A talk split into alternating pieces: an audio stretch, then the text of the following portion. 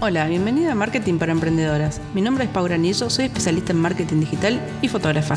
Si sos emprendedora y querés saber más sobre estrategia, marketing y cómo potenciar tu emprendimiento, seguí escuchando. Si me seguís en Instagram, seguramente me escuchaste hablar más de una vez sobre contenido de valor. Ahora, que nos preguntemos qué significa contenido de valor es entrar en un tema muy amplio y que muchas veces la gente no tiene muy claro cómo funciona o por qué funciona. Partamos de la base de que eh, cuando hablamos de contenido de valor nos referimos a contenido que le da un valor agregado a tu, a tu potencial cliente y a las personas que deciden seguirte. ¿Por qué? Porque Instagram no es un espacio de venta necesariamente. Instagram, como siempre decimos, es una red social donde vos podés compartir y conectar con tus potenciales clientes y con tu comunidad actual eh, desde un lugar diferente al de un negocio, por ejemplo, a la calle o una venta directa que vos podés hacer desde tu página web. Objetivo del contenido de valor es también conectar con tu, con tu audiencia desde un lugar más humano, donde vos puedas eh, convencer a la gente de que te siga sin necesariamente estar vendiendo constantemente. A nadie le gusta que le vendan constantemente y nadie le gusta hacer eh, seguir cuentas que eh, están enfocadas únicamente en mostrar un producto y nada más que eso. Entonces, eh, más cuando se trata de emprendimientos, intentamos conversar sobre distintos temas y sobre distintos aspectos, digamos, de, tu emprendimiento y, de, temas relacionados con tu emprendimiento, pero no necesariamente enfocados en la venta. El contenido de valor está relacionado con tu oferta y con tu cliente ideal siempre. O sea, son temas que le interesan tanto a tu cliente ideal como así como también están relacionados con lo que vos tenés para ofrecer. Por otro lado, no está enfocado en vender. Nuevamente nos enfocamos simplemente en dar valor agregado. Esto no significa que no haya una consecuencia indirecta en, de venta de tu, a través de tu contenido, pero el objetivo principal no es vender eh, ni hacer unas ofertas constantemente de tu producto. Finalmente, el contenido de valor está fundamentado, como decíamos antes, en tus grandes temas de contenido que son los que dan la estructura de la cuenta y de lo que vos tenés para ofrecer. Ahora, ¿cómo podemos trabajar el contenido de valor y cómo podemos llegar a crear una cuenta que sea altamente eh, interesante para nuestro potencial cliente sin enfocarnos constantemente en vender? El trabajo que tenés que hacer es pensar qué tipo de contenido le, le puede interesar a tu cliente ideal, básicamente. O sea, si vos quisieras atraer a tu cliente ideal, cuáles son los temas que deberías tratar y cómo los deberías tratar para que tu, tu cliente ideal considere interesante seguir tu cuenta. Esa es como la base sobre la que vas a armar tu contenido y, tú vas, y vas a armar tu estrategia, ¿no? Siempre estamos pensando en cómo atraer a nuestro cliente ideal, generar confianza, generar una conexión y que la persona cuando tenga la necesidad de comprar o de adquirir un servicio, un producto de, que nosotros ofrecemos, nos elija a nosotros sobre otra persona. Entonces, siempre pensamos y tenemos como foco atraer a nuestro cliente ideal y cómo podemos resolver sus problemas.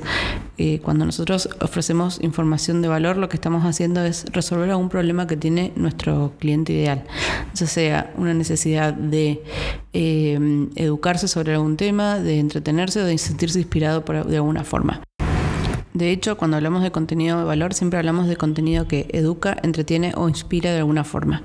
Puede ser que algún tipo de contenido de lo que vos tenés para publicar logre estos tres objetivos, educar, entretener o inspirar. Sin embargo, la verdad es que no siempre pasa que las tres cosas coinciden, ¿no? El objetivo es al menos cumplir con alguno de estos tres eh, valores porque, o, funciones, digamos. ¿Por qué? Porque cuando vos estás cumpliendo con educar a la persona, con entretenerla o inspirarla de alguna forma, lo que estás haciendo es darle contenido de valor. Entonces, para asegurarte de que tu contenido es contenido de valor, tenés que fijarte si tiene algún tipo de educación, si entretiene de alguna forma o se inspira a tus potenciales clientes. Por otro lado, como hablábamos más temprano, siempre enfocarte en lo que tu cliente necesita, no en venderle tu producto o servicio. En el momento en que nuestro foco se cambia hacia ofrecer la, hacer la venta, digamos, lo que vas a hacer es alejar a la persona en vez de atraerla. Nosotros queremos generar confianza, queremos lograr eh, esa conexión con nuestros potenciales clientes y si vos te enfocas solamente en vender, no lo vas a acercar. Lo que vas a hacer es, repelerlo de alguna forma. Entonces, siempre enfocarnos en que nuestro, nuestro potencial cliente encuentre eh, una satisfacción a sus necesidades y ayudarlo a resolver algún problema de su realidad actual.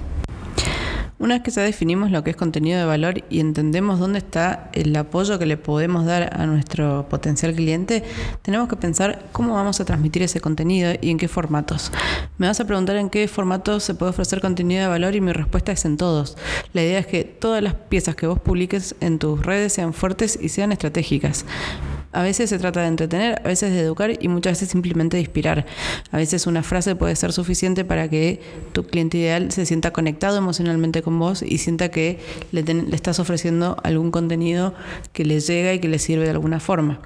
Entonces, eh, no, es, no es una cuestión de limitarnos a formatos, sino simplemente entender cuáles son los formatos que mejor funcionan para, eh, para cada uno de nuestros objetivos. ¿no?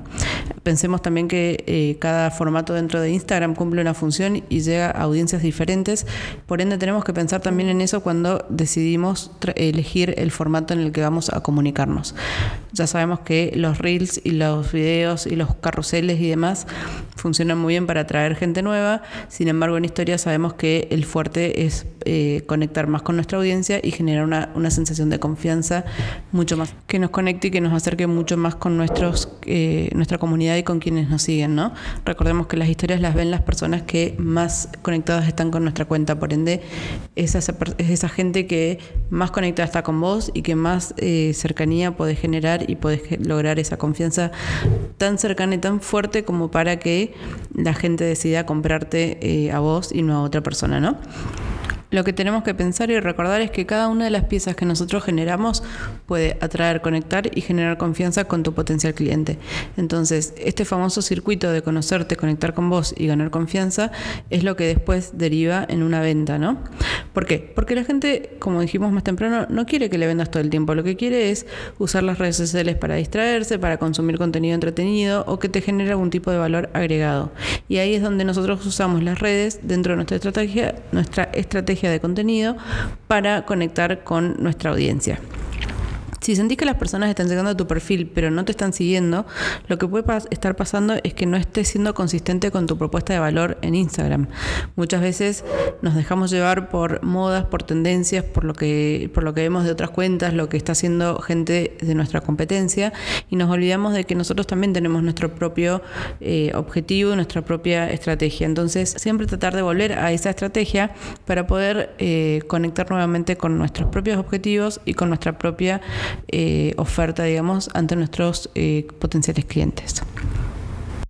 Entonces, para empezar a tratar tu estrategia de contenidos enfocándote en ofrecer contenido de valor, te propongo que empieces definiendo cuáles son las grandes temáticas que interesen a tu potencial cliente y a tu comunidad. Entonces, no solo vas a tener una buena base para empezar a conversar sobre esos temas, sino que también puedes definir cuáles son esos, de esos temas los que a vos más te interesan y, los, y sobre los que vos también tenés conocimientos como para poder compartir.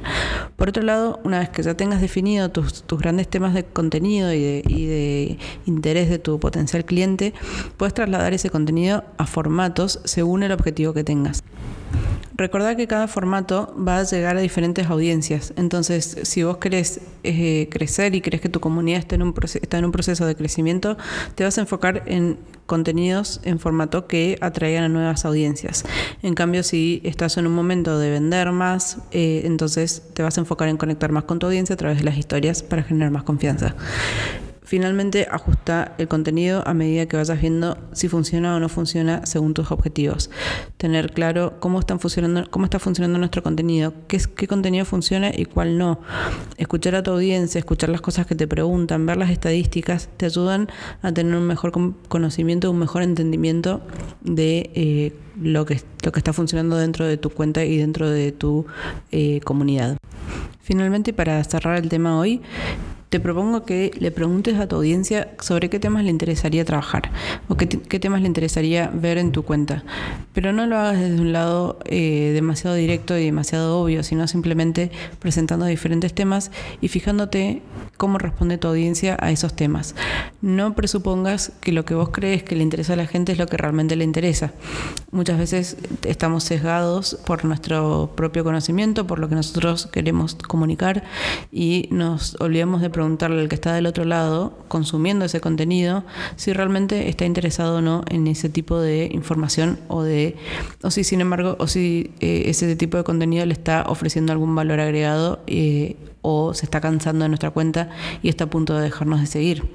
Entonces, eh, escuchar a tu audiencia, escuchar de vuelta lo que te preguntan, escuchar sus dudas, sus preguntas frecuentes, eh, lo que te mandan por mensajes directos y demás, son una gran fuente de información que te van a ayudar a ir ajustando tu contenido para cada vez ofrecer contenido más enfocado en darle valor a tu potencial cliente y generar este ciclo de confianza donde finalmente se logre la venta eh, posterior.